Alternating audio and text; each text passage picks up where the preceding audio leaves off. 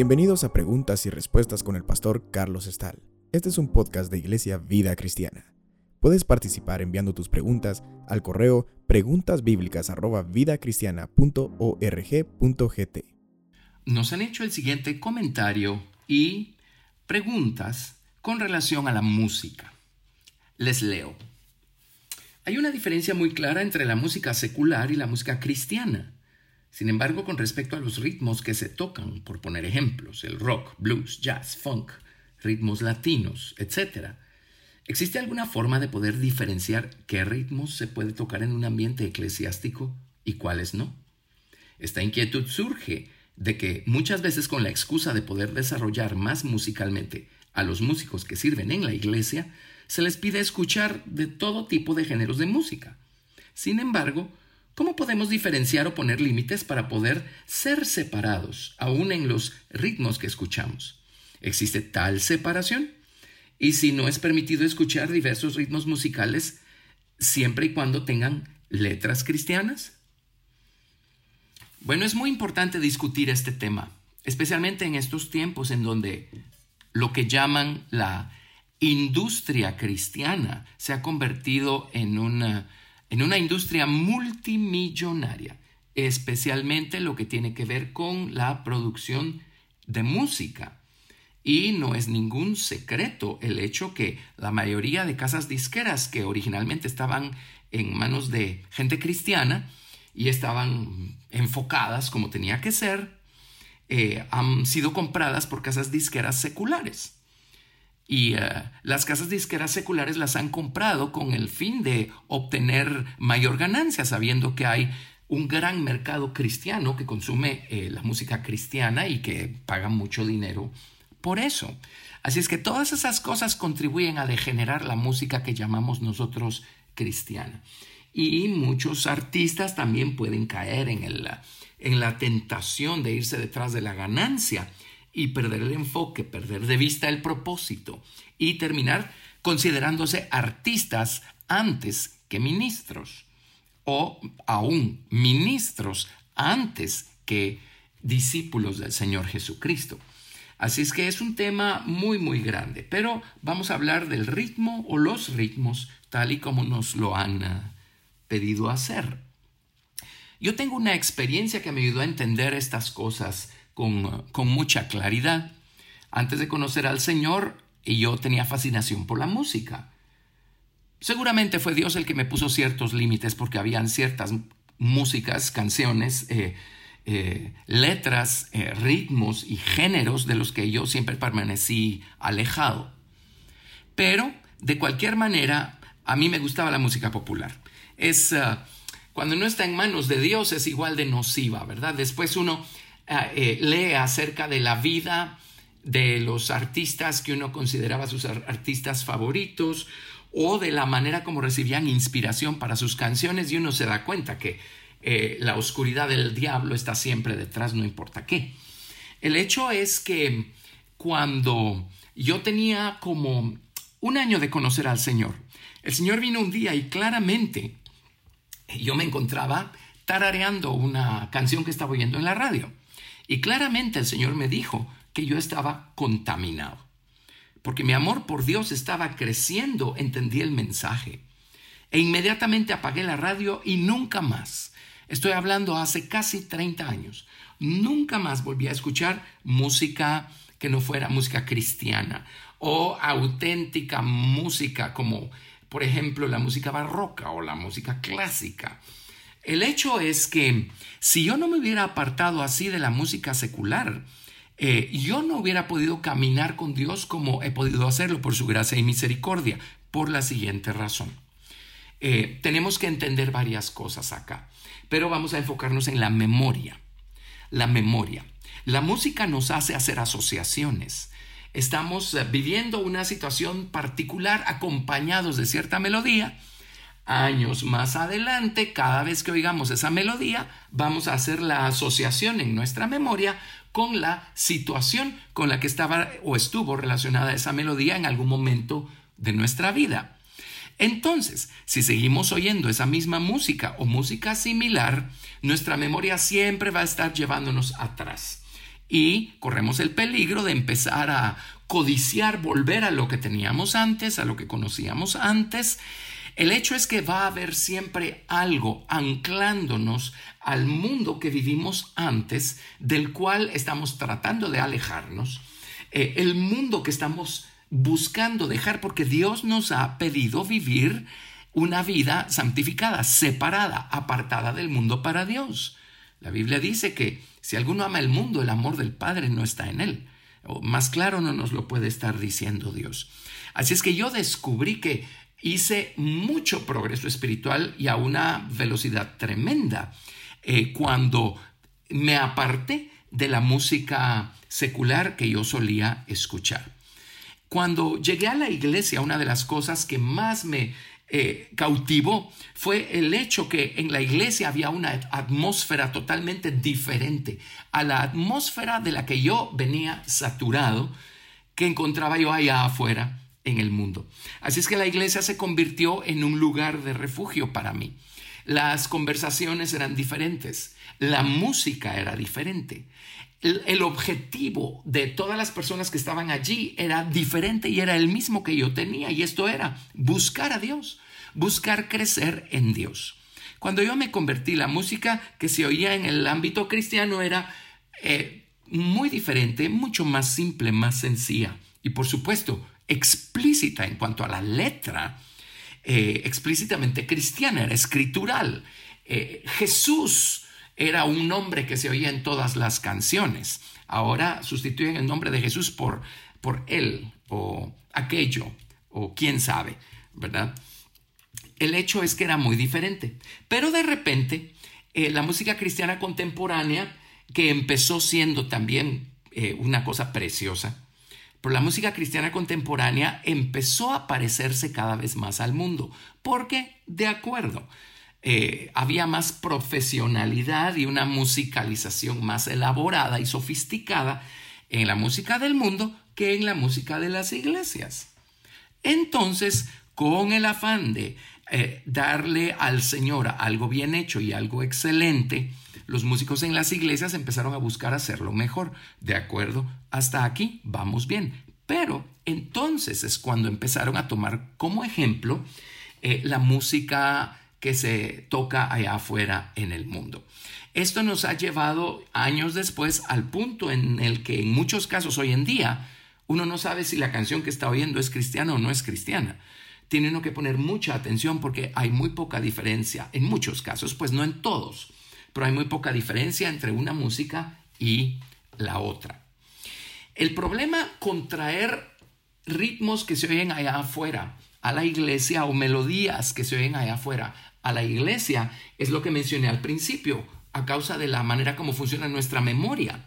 Vamos a hacer una asociación y entonces nos va a costar separarnos del mundo en el que estábamos y del que estamos buscando apartarnos.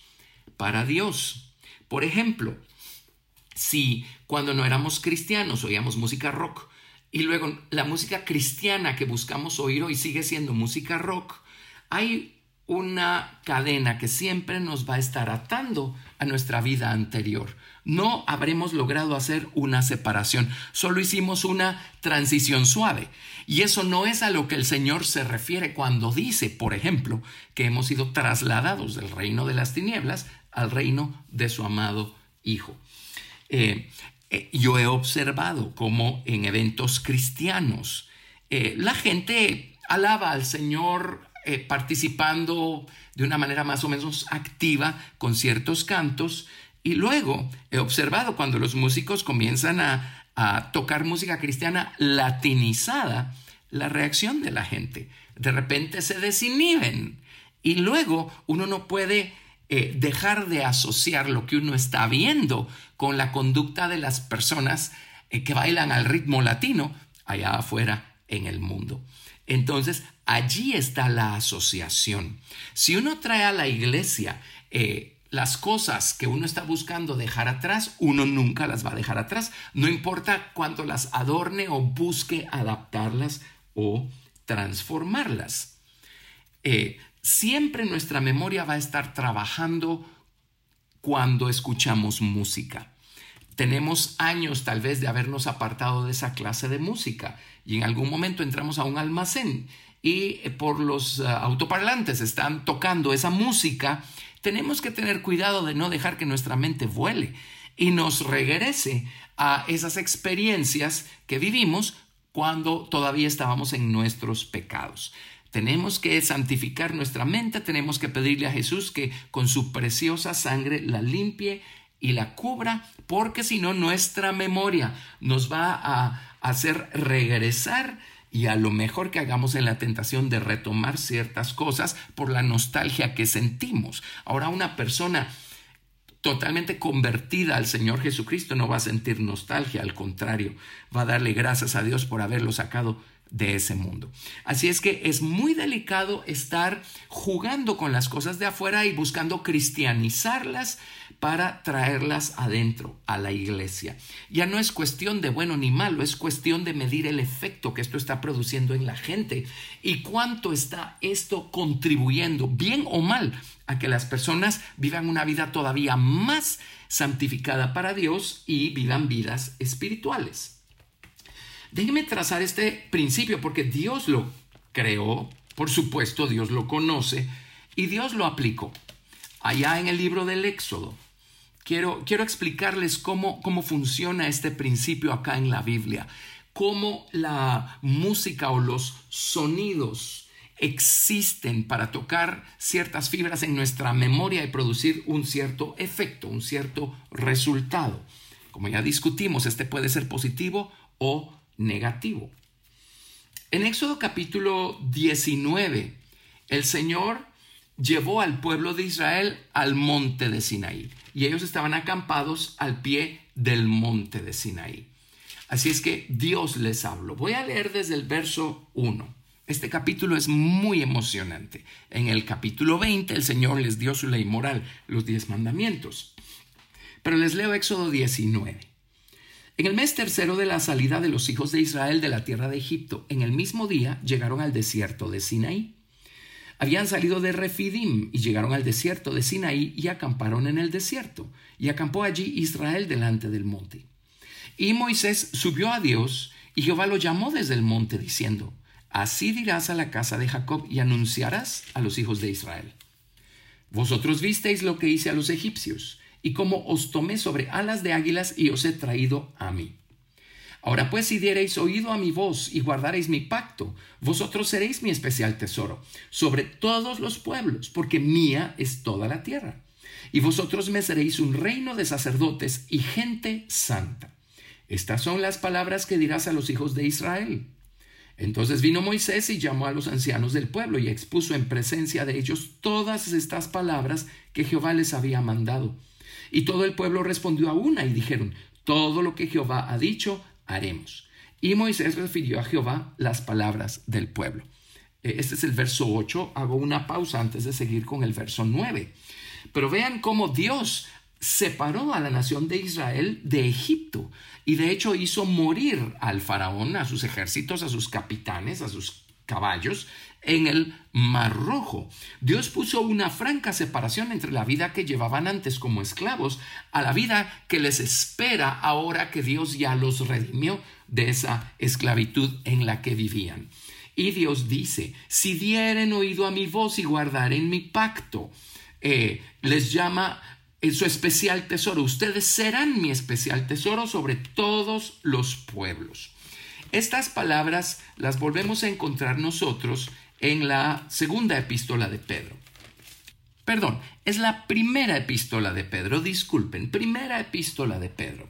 Primera de Pedro, capítulo 2, a partir del verso 9, dice, Mas vosotros sois linaje escogido, real sacerdocio, nación santa, pueblo adquirido por Dios, para que anunciéis las virtudes de aquel que os llamó de las tinieblas a su luz admirable vosotros que en otro tiempo no erais pueblo, pero que ahora sois pueblo de Dios, que en otro tiempo no habíais alcanzado misericordia, pero ahora habéis alcanzado misericordia.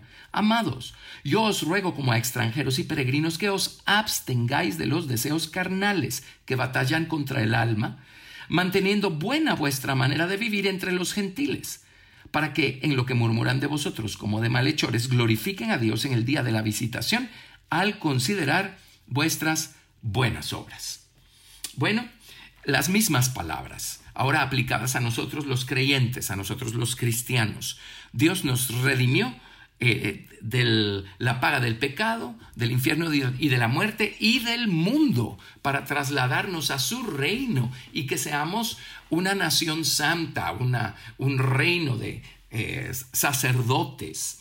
Eh, Dios busca apartarnos y separarnos. Y yo no entiendo en lo personal otra manera de caminar con Dios que dejar atrás y hacer a un lado la vida que vivíamos antes y todo lo relacionado a ella. En mi caso, la música fue algo muy determinante que yo dejé atrás. Y eso hizo que se me abriera la palabra de Dios y Dios me invitara a conocerlo de una manera más profunda. Esa es la única manera como yo conozco eh, de caminar este camino cristiano y buscar santificarnos para Dios. Así es que sí necesitamos santificarnos en cuanto al tipo de música que vamos a escuchar, a, los ritmos que vamos a escuchar. Eh, hago un comentario en cuanto a los ritmos y regreso a Éxodo capítulo 19. No olvidemos que el ser humano es triuno, espíritu, alma y cuerpo. Y la música está compuesta por tres elementos, la melodía, la armonía y el ritmo. Así es que el ritmo, por supuesto, eh, se comunica con el cuerpo y los movimientos rítmicos de nuestro cuerpo. El corazón bombea de manera rítmica, nuestro cuerpo funciona de manera rítmica. Por eso, cuando escuchamos un ritmo, inmediatamente empezamos a mecernos eh, eh, al, sonido de ese ritmo. Luego está la armonía. La armonía es la, la, belleza de la sucesión de sonidos, la manera como se han organizado. Esta belleza apela al alma, eh, las emociones y los sentimientos del hombre, la armonía. Y luego está la melodía. La melodía ya tiene que ver con, con, la letra, con lo que se está transmitiendo, con el mensaje del canto. Esto tiene que ver con el espíritu del hombre, es ya lo que se graba, para lo que el ritmo y la armonía juegan un papel importantísimo, porque si toca nuestro cuerpo y nuestra alma, nuestro espíritu va a ser una esponja que va a absorber todo el mensaje que viene de ese canto particular. Esto ocurre no solo con la música, eh, mundana y dentro de la música mundana hay música explícitamente ofensiva, inmoral, hay música satánica, hay toda clase de música allá afuera y el efecto es el mismo en lo que respecta a cuerpo, alma y espíritu. Pero la música cristiana igualmente, eh, cuerpo, alma y espíritu van a ser afectados por el ritmo, la armonía y la melodía. Hay ciertos géneros en donde lo que prevalece es el ritmo. Bueno, esto significa que al final el depósito espiritual que nos va a dejar esa música no va a ser gran cosa. Eh, eh, estimuló el cuerpo con los ritmos, pero ese no es el propósito de la música cristiana. El propósito de la música cristiana es primero darnos un vehículo a nosotros para poder alabar a Dios, para poder subir sobre las alas de la música y alabar a Dios. Y luego, segundo, la música cristiana también puede ministrar al hombre, puede ministrarle de manera muy efectiva un mensaje al hombre. Qué gran responsabilidad la que tienen los músicos cristianos. Pero si prevalece el ritmo, el cuerpo es lo que más habrá sido influenciado y eso no nos va a dejar eh, mucho provecho espiritual. Ahora, hay canciones en donde prevalece la armonía. Cuando prevalece la armonía, em, esto ocurre, por ejemplo, en el jazz, los blues. Entonces, nuestras emociones van a ser tocadas, nuestros sentimientos van a ser tocados. Pero si lo analizan, esto tampoco nos va a dejar un gran legado espiritual o un gran depósito espiritual en nuestro, en nuestro corazón. Pero cuando prevalece la melodía, cuando lo que importa es el mensaje que se está transmitiendo y es el mensaje correcto, eso va a tocar nuestro espíritu. Y sumado a la influencia del ritmo y de la armonía, esto va a hacer que ese mensaje quede grabado en nuestra mente para siempre. No lo vamos a olvidar. Y siempre vamos a asociar la, armonía y el ritmo con esa melodía. O vamos a asociar todo esto con la letra, con el mensaje. Y Dios puede eh, cumplir su propósito de que su palabra quede grabada en nuestro corazón, valiéndose de la música. Qué importante es la música. Así es que sí tenemos que tener este cuidado cuando elijamos la clase de música que vamos a estar escuchando o utilizando en nuestras ah, reuniones también. No nos desenfoquemos. Ahora, volviendo a Éxodo 19, porque aquí Dios mismo está practicando este principio. Ahora todo el pueblo está acampado al pie del monte de Sinaí. Dios les dijo, si dieren oído a mi voz y guardaren mi pacto, vosotros seréis mi especial tesoro sobre todos los pueblos. Y dice, y vosotros me seréis un reino de sacerdotes y gente santa. Y todo el pueblo respondió, todo lo que Jehová ha dicho, haremos. Ellos respondieron de esa manera varias veces. Por supuesto, al final, cuando fueron dejados a sus anchas, no cumplieron. Pero eso es otra cosa. Ahora, retomemos nuestra historia. Éxodo capítulo 19, verso 9. Entonces Jehová dijo a Moisés, He aquí yo vengo a ti en una nube espesa para que el pueblo oiga, mientras yo hablo contigo, y también para que te crean para siempre. Miren qué interesante. Vengo en una nube espesa para que el pueblo oiga. Dios va a hacer todo lo necesario para abrir eh, los oídos y para tocar la memoria de las personas, la conciencia de las personas. Sigo leyendo. Y Moisés refirió las palabras del pueblo a Jehová. Ahora Éxodo 19 a partir del verso 10. Y Jehová dijo a Moisés, Ve al pueblo y santifícalos hoy y mañana, y laven sus vestidos. Y estén preparados para el día tercero, porque al tercer día Jehová descenderá a ojos de todo el pueblo sobre el monte de Sinaí. Y señalarás término al pueblo en derredor, diciendo, Guardaos, no subáis al monte, ni toquéis sus límites, cualquiera que tocar el monte de seguro morirá. No lo tocará mano porque será apedreado o asaeteado. Sea animal o sea hombre, no vivirá cuando suene largamente la bocina, subirán al monte. Y descendió Moisés del monte al pueblo y santificó al pueblo y lavaron sus vestidos. Y dijo al pueblo, Estad preparados para el tercer día, no toquéis mujer. Aconteció que al tercer día, cuando vino la mañana, vinieron truenos y relámpagos y espesa nube sobre el monte y sonido de bocina muy fuerte. Y se estremeció todo el pueblo que estaba en el campamento. Y Moisés sacó del campamento al pueblo para recibir a Dios y se detuvieron al pie del monte. Todo el monte Sinaí humeaba porque Jehová había descendido sobre él en fuego. Y el humo subía como el humo de un horno y todo el monte se estremecía en gran manera. El sonido de la bocina iba aumentando en extremo. Moisés hablaba y Dios le respondía con voz tronante. Y descendió Jehová sobre el monte Sinaí, sobre la cumbre del monte, y llamó Jehová a Moisés a la cumbre del monte, y Moisés subió. Qué escena más sorprendente, tremenda, temible. Pero noten que cuando Dios habló, Dios habló acompañado o haciéndose acompañar de este sonido de bocina. Ahora, ¿por qué tuvo que haber un sonido de bocina? Cuando Dios va a hablar. Pues Dios hubiera podido hablar solo así. Además, Dios hizo toda una demostración de poder en el monte de Sinaí, porque hubo truenos, hubo relámpagos, y todo el pueblo se estremeció. En otras palabras, empezaron a temblar.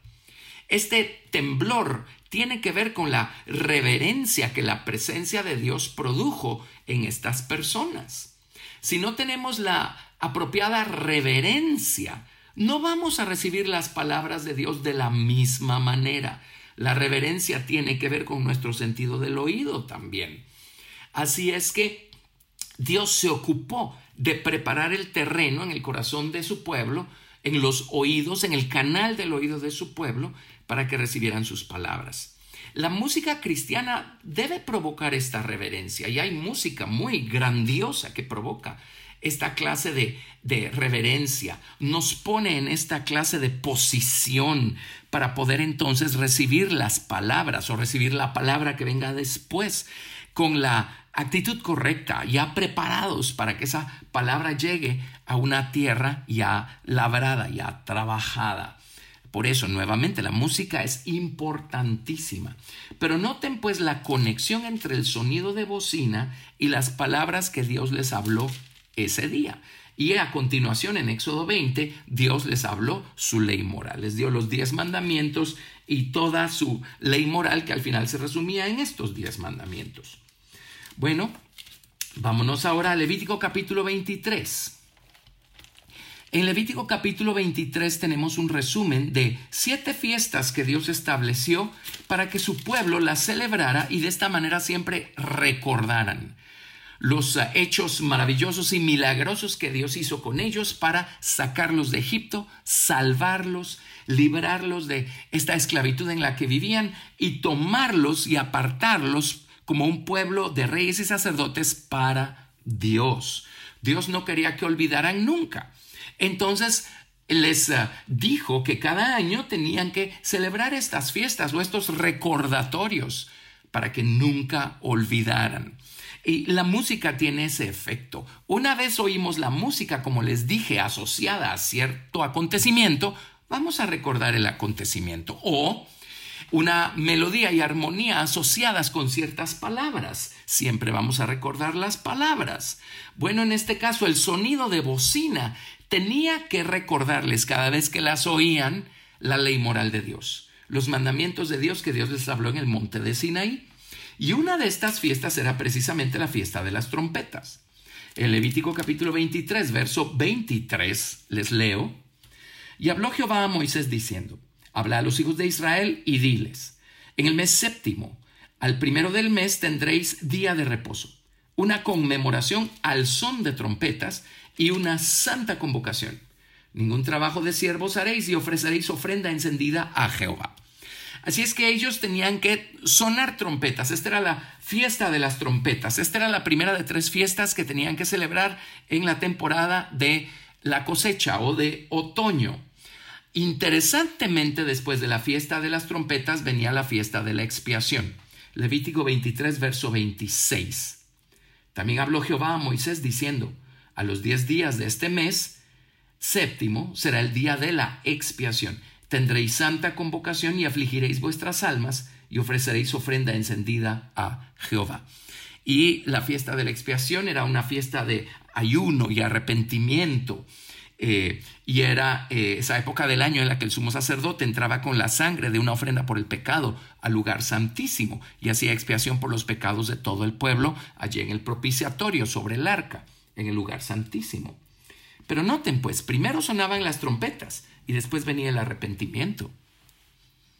La razón por la que Dios habló acompañado de sonido de trompetas en el monte de Sinaí era para que cuando volvieran a sonar las trompetas, ellos pudieran, esto activara su memoria y ellos pudieran eh, volver a recordar las palabras de Dios que Dios les habló en el monte, las palabras del pacto. Y si ellos recordaban al oír las trompetas las palabras del pacto, ellos inmediatamente tenían que estar conscientes de su incumplimiento a las palabras del pacto.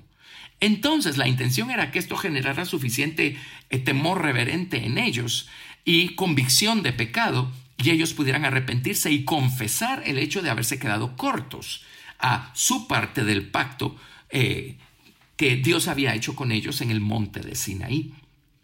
Entonces, estas trompetas eran un recordatorio para ellos de la ley moral de Dios, automáticamente un recordatorio del hecho que ellos no estaban cumpliéndola. Y entonces Dios proveyó de este momento en el año, la fiesta de la expiación, para que ellos pudieran arrepentirse y confesar sus pecados y la sangre pudiera ser aplicada eh, sobre el propiciatorio allá en el lugar santísimo y sus pecados pudieran ser cubiertos. ¿Ven cómo Dios aplicó este principio?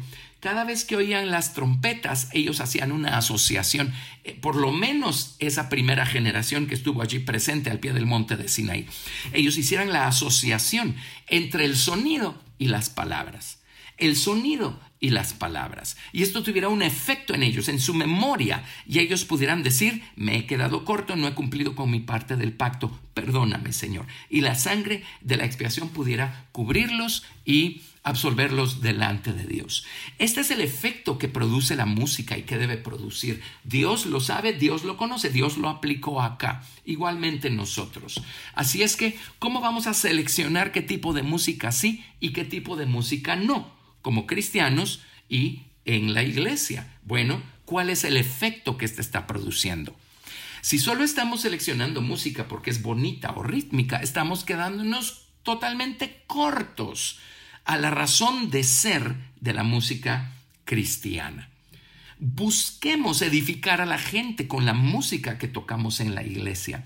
Busquemos que la música apoye, ayude, incremente la eh, capacidad en la gente y la facilidad en la gente de recibir la palabra de Dios y que ésta quede grabada en el corazón. Y nosotros mismos, como individuos, escojamos la música que vamos a escuchar eh, veamos qué efecto está produciendo la que estamos escuchando y seamos selectivos. Apartémonos y alejémonos de la clase de vida que vivíamos antes y vivamos una vida para Dios.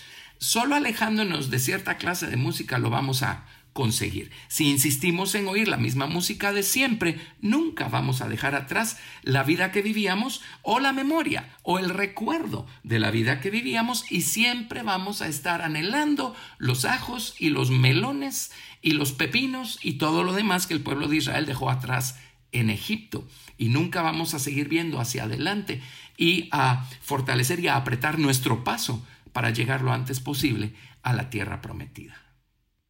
Gracias por escuchar Preguntas y Respuestas con el pastor Carlos Estal. Recuerda que puedes participar enviando tus preguntas al correo preguntasbiblicas@vidacristiana.rg.gt y quédate atento al siguiente episodio porque tu pregunta puede ser la siguiente a responder.